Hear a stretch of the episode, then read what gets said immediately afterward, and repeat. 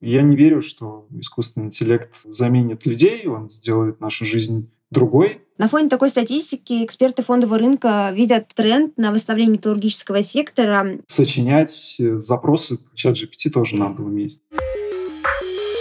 Доброго времени суток, друзья! Вы слушаете подкаст «Не влом». С вами его несменные ведущие. Меня зовут Иван Асюхин, со мной Ира Кузьмина. Ира, привет! Всем привет! У нас сегодня очень технологичная тема. Мы поговорили в предыдущих двух выпусках о людях, о волонтерстве, о сотрудниках, которые у нас работают. И теперь от темы людей мы перейдем э, к теме технологий, к теме машин, но, как мы надеемся, все равно это все еще будет про людей, поскольку разрабатывают это все наши прекрасные люди. Поехали!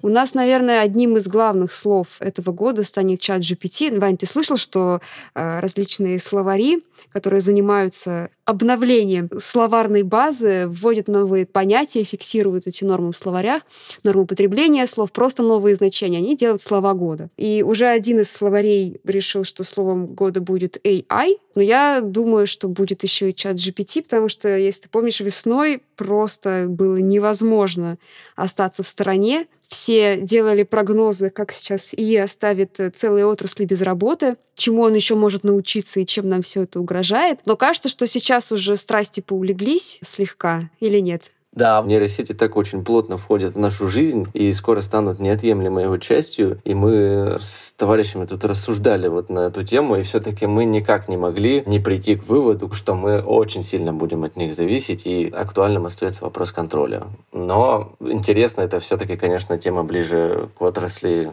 к нашей, к металлургической. Вот хотелось бы поговорить сегодня именно об этом. Да, я сказала вначале, что многие весной так или иначе поигрались э, с этими инструментами, кто-то себе это внедрил, ежедневные практики для кого-то осталось игрой, мы тоже попробовали тут немножко. Mm, да. И попробовали э, попросить э, придумать название для нашего подкаста альтернативное. Но, честно говоря, варианты те еще, потому что начиналось все довольно не очень оригинально, но безобидно. Там металлический ритм, стальная жизнь, чугунные истории, караван, караван чугунных историй. Классно. Да, но потом все превратилось в чугунные приколы, в железный хохот. Мне, мне кажется, железный хохот это вообще что-то очень готическое. А закончилось э, металлические пацаны, чугунные братаны, стальные шалуны и металлические щеголи.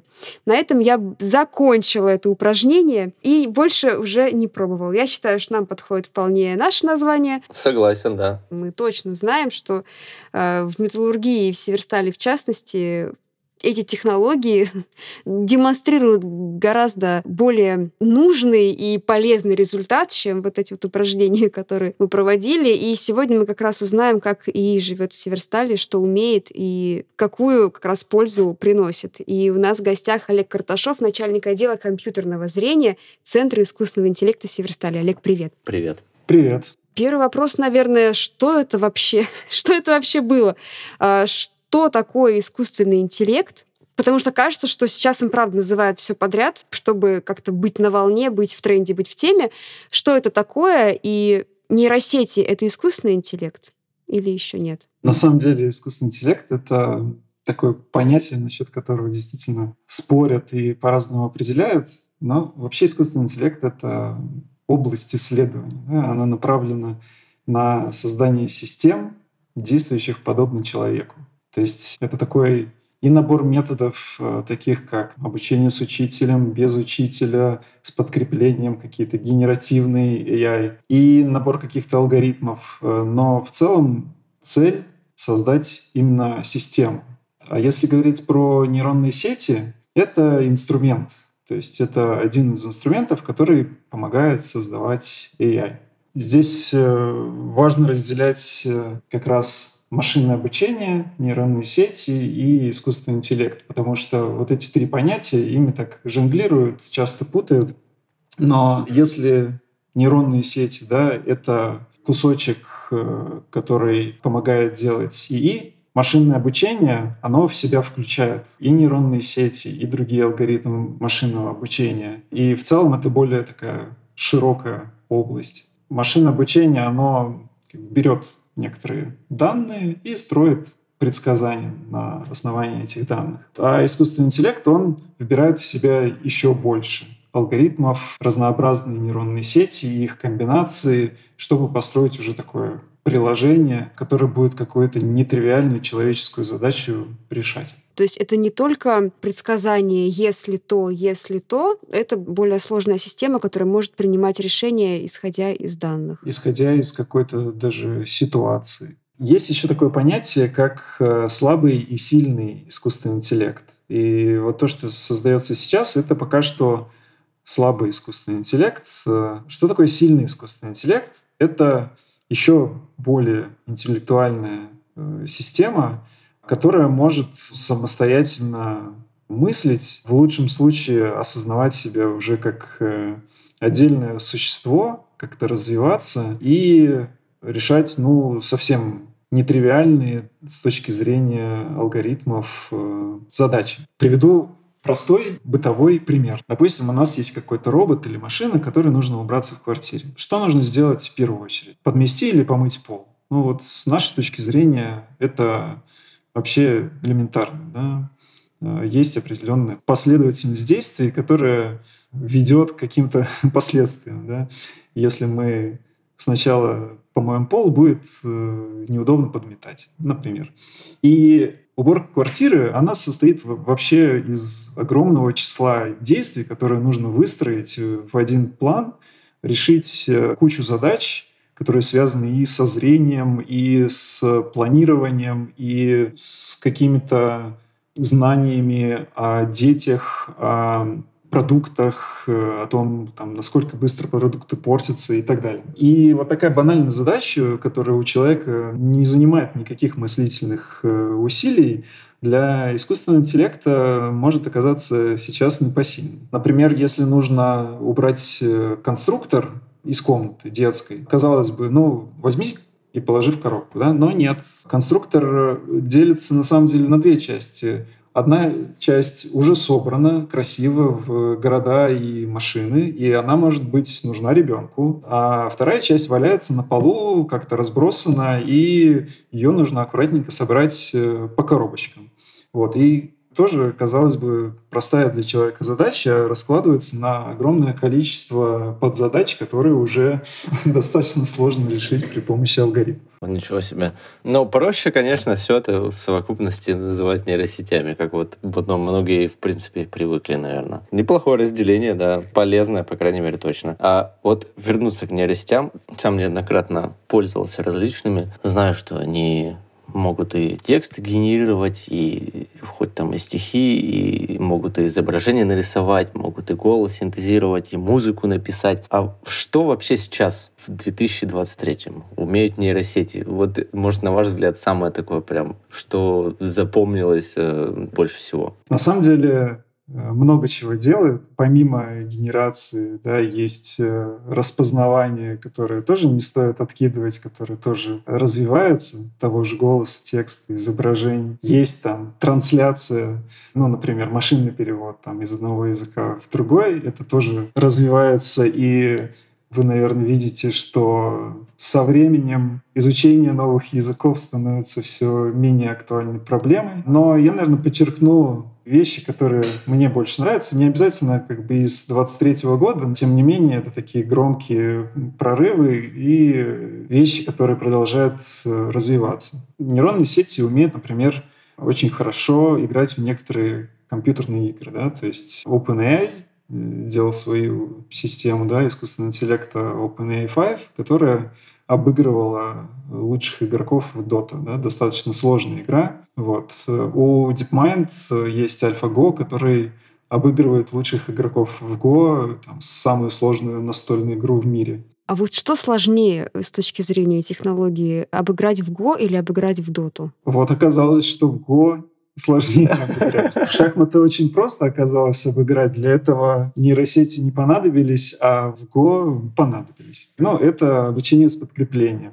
Еще одна вещь, да, очень поразительная. Это AlphaFold и AlphaFold 2 DeepMind, которая предсказывает, визуализирует структуры белков, то есть геометрическую структуру. А, берутся последовательности аминокислот в текстовом виде и Вот по этому текстовому файлику надо понять, как выглядит э, белок. И у ученых на эту задачу уходят годы, иногда там до 10 лет может уйти, а AlphaFold, э, ну, в зависимости от вычислительных мощностей, делает это за минуты. И показывает результат, вот вторая версия, на уровне с теми результатами, которые дают точные экспериментальные методы. Вот это было сделано 2020 году, то есть э, продолжает развиваться по сей день и вполне возможно обгонит человека и где-то уже обогнала. Но зато, возможно, у ученых появилось больше времени на что-то другое,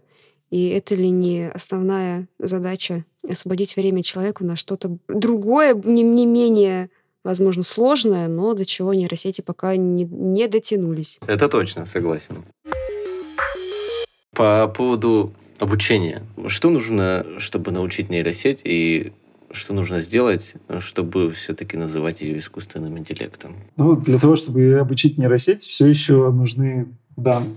Есть э, классические нейросети, которые вот распознают объекты на изображениях, речь э, или тексты. Я по изображениям больше, поэтому для обучения нужны тысячи изображений на класс. В идеале больше. Эти изображения размечаются, скармливаются обучающему алгоритму, и мы получаем на выходе обученную нейросеть, которая может находить там людей на производстве, например. Но это такой классический подход. Сейчас э, э, смещается в сторону обучения по нескольким примерам. Few Shot Learning называется.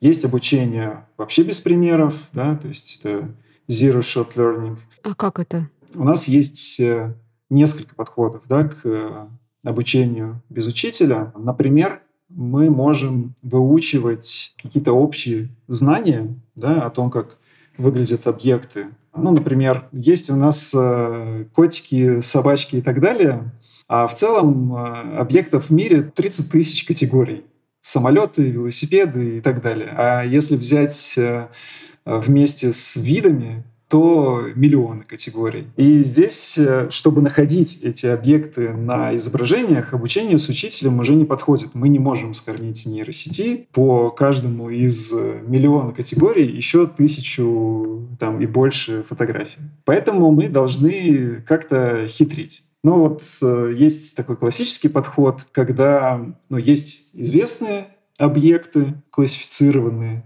и мы учимся делать так, чтобы объекты одного класса были близко друг к другу в некотором многомерном пространстве, которое нейросеть кодирует входные данные, а классы, которые отличаются от них, были далеко. И дальше предобученное пространство, да, можно использовать для того, чтобы новые объекты тоже кодировать и тоже искать близость э, между ними в этом пространстве. Это очень сложно сейчас звучит. Очень. Нет, это, в принципе, понятно, просто это допускает вероятность э, ошибочных распознаваний, например. Ну да, э, есть и такое. Можно применять другие хитрости. Ну, например, есть у нас изображение кошки и собаки. Да? Мы нарезаем изображение кошки на кусочки э, и изображение собаки на кусочки. И нам нужно научиться отличать вот эти кусочки, которые относятся к кошке, и кусочки, которые относятся к собаке. Таким образом, мы тоже учимся понимать, как вообще могут выглядеть объекты в мире. Так, хорошо, мы значит, научили распознавать разные объекты, есть разные подходы. Нужно ли докручивать эти э, инструменты до искусственного интеллекта и что нужно для этого сделать, если мы все-таки хотим? Наверное, нужно идти от необходимости, правда? Если ты распознаешь кошек среди собак, то, может быть, тебе больше ничего и не нужно. Я думаю, что помимо нейросети нужна действительно какая-то цель что этот искусственный интеллект должен делать, какую человеческую задачу он э, должен решать. Ну, например, это все можно встроить в какие-то очки и распознавать э, все объекты подряд, да, какие-то преграды и подсказывать слепому человеку, да, что у него на пути на таком-то расстоянии э, есть такой-то объект, да, потому что отличить э, объект от фона — это тоже задача. Да? И когда мы умеем находить э, животных, велосипеды и так далее, вот эти 30 тысяч объектов, то дальше мы можем уже над этим строить какую-то систему искусственного интеллекта, применимую в жизни, например, которая будет помогать слепым ориентироваться в пространстве, подсказывать, что он видит да, сейчас. Это благородная цель. А для каких целей у нас это используется технология? Мы поняли, что возможности ее самые разные, обучить ее можно распознавать самые разные вещи. Что же у нас-то они распознают? У нас нейросети работают в наших решениях еще с 2019 года, а саму разработку мы еще раньше начали. Большинство, конечно, это такие классические примеры задач, то есть найти дефекты на металле, у нас таких систем уже достаточно большое количество. Найти дефекты на конвейерах, найти посторонние или негабаритные предметы на конвейерах, чтобы они не поломали какое-то оборудование, которое дальше идет по ходу движения конвейера. Найти трещины на цепях, определить обрывы цепей, обеспечить безопасность на производстве. Вот. Но это такие уже устоявшиеся, наверное, методы, которые мы давно используем. Интереснее, наверное, что мы такого не очень классического используем. Да, интересно. Тоже несколько лет назад мы, например, пробовали генеративные сети для того, чтобы редкие предметы, которые вот встречаются в металлоломе, генерировать больше данных с этими редкими предметами. Для этого на производстве их сначала отсканировали, потом э, ребята в трехмерном движке набросали их в вагон, но после этого набор данных выглядит все равно ну, не похожим на реальность. И мы пробовали генеративные сети для того, чтобы искусственные картинки приблизить вот по тому, как они выглядят, к реальным картинкам. Из э, последнего есть, например, такая сеть, она называется Segment Anything. Она может без учителя выделять контуры объектов на фотографиях, причем любых. И оказывается, очень хорошо выделяет и то, что нам нужно. Камни, людей, некоторые дефекты, транспорт, э, грузы, которые таскают кранами. И мы, например, уже попробовали использовать это для разметки. Буквально хватает там одной или двух точек поставить э, в центре объекта, и вот эта вот сложная разметка, которая делается по контуру, там часами ее можно делать, она делается за минуты. Это не единственное из новенького, что мы попробовали уже. Мы э, попробовали, например, модель, которая использует те же подходы, что и Segment Anything, она называется Segment Any Anomaly. И эта модель она, по текстовому описанию может найти аномалии на картинке. Ну, например, картинка с э, медицинскими таблетками, и мы говорим, на этой картинке э, есть э, две бракованных таблетки, найди мне их. И она их выделяет по контуру, показывает, где это находится. Для себя мы это использовали, например, для проверки синтетических данных. То есть мы взяли какие-то дефекты, расположили их на поверхности конвейера в фотошопе или каким-то другим способом. И подали эту информацию в сегмент Anomaly, и она точно по контуру вот этих прямоугольничков как дефекты вставлялись, при том, что мы их старались как-то замазывать э, и вписывать в фон, но она их нашла именно вот по этому контуру, как мы их э, вырезали прямоугольничками. И это дает э, нам понимание, насколько мы хорошо сгенерировали синтетику. То есть если мы сможем сегмент Any обмануть, да, и чтобы она выделила именно сам дефект, а не квадратик, как мы его вырезали из картинки, то будем считать, что наша работа сделана хорошо. Mm, хитро. Краткое буквально ликбез для слушателей. Синтетические данные — это те, что были не получены естественным образом, не собраны там с датчиков в реальном режиме, а сгенерированы какими-то другими способами, верно? Да, или Photoshop, или нейронными сетями, или как-то еще. Потому что некоторые объемы просто невозможно физически получить за короткий срок. А, например, нужно обучить на объеме, который собирался несколько там, десятков лет. У нас этих, этих десятков лет нет, или этих данных за предыдущие там, 60 лет существования черемка нет. Вот поэтому они генерятся в искусственном режиме, чтобы все равно сеть успешно обучить. Скажи еще, что мы пробовали, есть такая нейросеть, называется Stable Diffusion, подход, который достаточно недавно появился, это диффузионные нейросети, это новое поколение генерирующих нейросетей. Вот. И Stable Diffusion может делать э, разные задачи, переносить стиль или генерировать э, изображение по текстовому описанию. И вот мы пытались э, нагенерировать редких дефектов, ну, например, дыры на резиновом конвейере. И как мы его не спрашивали, как не уточняли этот запрос, э, резиновый конвейер, по-английски, там, э, дыры, отверстия и так далее, Stable Diffusion рисовал просто какие-то космические пейзажи с черными поверхностями и с огромными провалами тектоническими в этих черных поверхностях. В общем, э, эксперимент наш пока оказался неудачным, и Тут, если прибегать, то, наверное, более таким классическим уже проверенным подходом, а, когда мы используем там генеративные все-таки сети, которые учатся там, переносить стиль с одного изображения на другой.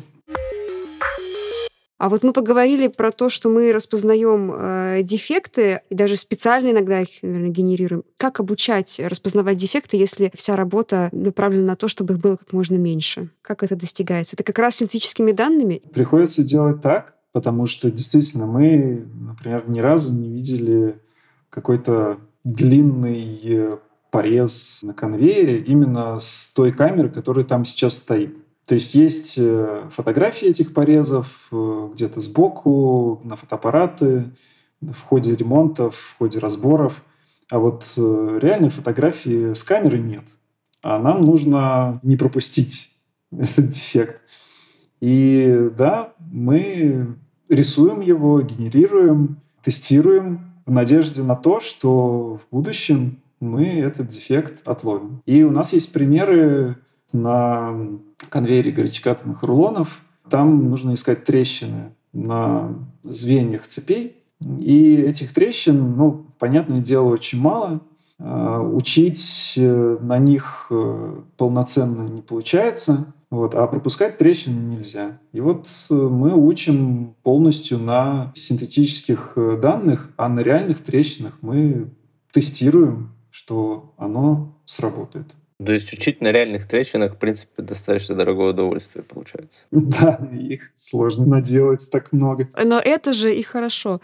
А давай, наверное, опишем, как происходит процесс обучения. Сначала нужно каким-то образом получить изображение, верно? Как мы их получаем? Мы их получаем э, с камер. То есть у нас э, есть доступ э, к архивам видеонаблюдения, или мы их можем собрать как-то онлайн после установки камер. Можем собрать их э, при помощи уже какой-то предобученной модели, чтобы не отсматривать слишком много данных. Ну, например, у нас есть модель, которая ищет дефекты или ищет негабаритные предметы, но на другом конвейере. Мы можем ее запустить на новом конвейере и таким образом уже более целенаправленно набирать эти данные. Угу. Есть изображения, нужны разметчики, которые разметят, что на них так или не так. Да, мы договариваемся с производством, а, а, выясняем, что нужно определять, как это выглядит, описываем инструкцию для разметки, что, например, нужно находить вот такие классы предметов, там проволока, куски металла, еще что-то. И дальше садимся размечать. Иногда заказчик помогает, э, иногда своими силами размечаем. В любом случае пользуемся помощью технологов, чтобы удостовериться, что мы движемся в правильном направлении и размечаем правильно. А после этого размеченные фотографии попадают в модель, верно? Да, после этого мы начинаем обучать модель. Здесь важно отметить, что мы должны эту разметку еще проверить и сбалансировать, если нужно. Да? То есть если у нас, допустим, каких-то вот дефектов единицы, да, мы должны подумать, как умножить это количество, потому что на сильно несбалансированных данных модель будет учиться плохо. И после того, как набор данных нам нравится, мы строим сначала базовую модель, от которой мы будем отталкиваться. И после построения базовой модели мы уже можем ее как-то улучшать или подбирать новые методы для того, чтобы достигнуть более высоких метрик. Мы, в принципе, узнали, какие инструменты у нас используются, какие нейросети для этого используются, какие эксперименты мы проводим. Вот на твой взгляд, Олег, вот к чему мы движемся? Давай затронем все-таки тему, с которой мы начали. Что нас ждет и как вообще технологии будут развиваться, к чему нам готовиться? Если говорить про компьютерное зрение, то надо готовиться к появлению аналогов чат GPT, но в компьютерном зрении. Они называются Foundation Models, то есть какие-то всеобъемлющие модели, которые умеют делать разнообразные задачи, но для компьютерного зрения. Второе, над чем э, работают уже достаточно давно и продолжают работать, это этичность искусственного интеллекта, объяснимость его работы. И, наверное, это такой плюс э, в сторону того, что к Скайнету вряд ли мы придем, и роботы из матрицы тоже не появятся, потому что, ну, научное сообщество отдельно выделяет э, тему объяснимости того, что происходит, и всяких э, смещений, да, байеса, чтобы устранять ошибки, которые связаны с какими-то заложенными в данных предубеждениями. Дальше сфера искусственного интеллекта, она создает новые рабочие места. Да? Я не верю, что искусственный интеллект э, заменит людей, он сделает нашу жизнь другой, он сделает э, в некоторых смыслах ее проще, приведет к появлению новых профессий, сочинять э, запросы к чат GPT тоже надо уметь, да, чтобы он правильно ответил. Так что здесь я настроен очень э, оптимистично. Ох, общество разделилось на два лагеря. Да, потому что важно, с какой стороны ты окажешься. Кто-то станет, возможно, промпт-инженером и будет создавать эти самые запросы. Главное — оказаться на правильной стороне. Главное, чтобы гибкость ума это позволяло сделать. Вот что важно-то. Так, ну что, мы приветствуем Ксению Кайдашову с ее рубрикой о пульсянах и прочих обитателях форумов и соцсетей для розничных инвесторов. Да, Ира, Ваня, привет. Привет. Как всегда, все, что мы здесь говорим, не является индивидуальной инвестиционной рекомендацией. Помните об этом, пожалуйста. Обязательно. Ксюша, что у нас нового? Вышли очередные отчеты, вообще как их восприняли инвесторы и что они говорят? Да, у нас вот в конце августа были финансовые результаты, которые аналитики частные инвесторы встретили очень хорошо. Тогда это была долгожданная новость. И вот спустя пару месяцев, в конце октября, мы опубликовали операционные результаты уже за третий квартал и 9 месяцев 2023 года. Ну, сейчас уже, как принято говорить в интернете, комментарии уже настоялись, можно заходить почитать. В нашем случае это, конечно же, ценное мнение аналитиков, наших частных инвесторов. Если нужно рассказать о том, как восприняли отчет одним словом, то, ну, очень спокойно. Цитирую вот самые частые оценки из комментариев. Отчет в рамках ожиданий, нейтральные операционные результаты. То есть в этот раз мы никого и не удивили, и не шокировали. При том, что, например, за третий квартал 2023 года наши операционные результаты называли и сильными, подчеркивали рекордную долю продукции с высокой добавленной стоимостью, это 52,5% от общего объема реализации. Про объем продаж в целом э, заметили, что они сейчас уверенно закрепились на уровнях, которые были до февраля 2022 года. Производство действительно идет своим чередом, но при этом растет в сравнении с прошлым годом. В контексте свежих операционных результатов аналитики также приводили данные э, Всемирной ассоциации производителей стали о том, что производство стали в России за 9 месяцев этого года выросло на 4,8% до более чем 57 миллионов тонн. И только в сентябре увеличилось на 9,8%. На фоне такой статистики эксперты фондового рынка видят э, тренд на выставление металлургического сектора в операционных отчетах компаний, включая и нашу. Ну, то есть производство растет, постепенно рынок восстанавливается до прежних значений, и то, что наши результаты никого не шокировали, наверное, означает, что мы все делаем правильно. Да, Идем да, стабильно в своем темпе, довольно высоком. Да, так и есть, и э, аналитики это видят. Наверное, нас часто спрашивают до сих пор про дивиденды. Да, продолжают спрашивать регулярно. То есть в стабильность еще и в том, что этот вопрос постоянно в топе.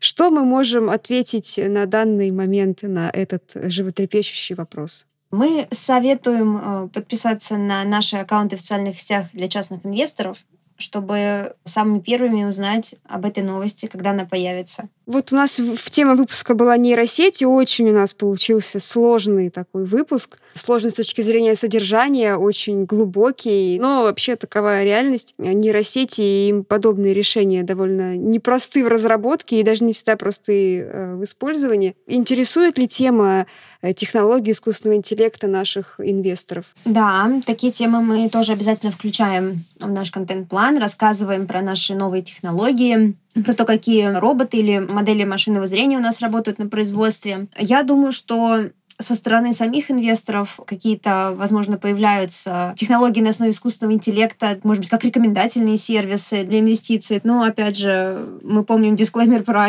индивидуальные инвестиционные рекомендации. Мы их не даем и советуем пока обращаться осторожно с такими сервисами, потому что пока что они все еще на стадии тестирования, скорее всего. Вот, так что будьте бдительны. Технологии — это хорошо, но мы пока еще лучше. И надеемся, будем всегда.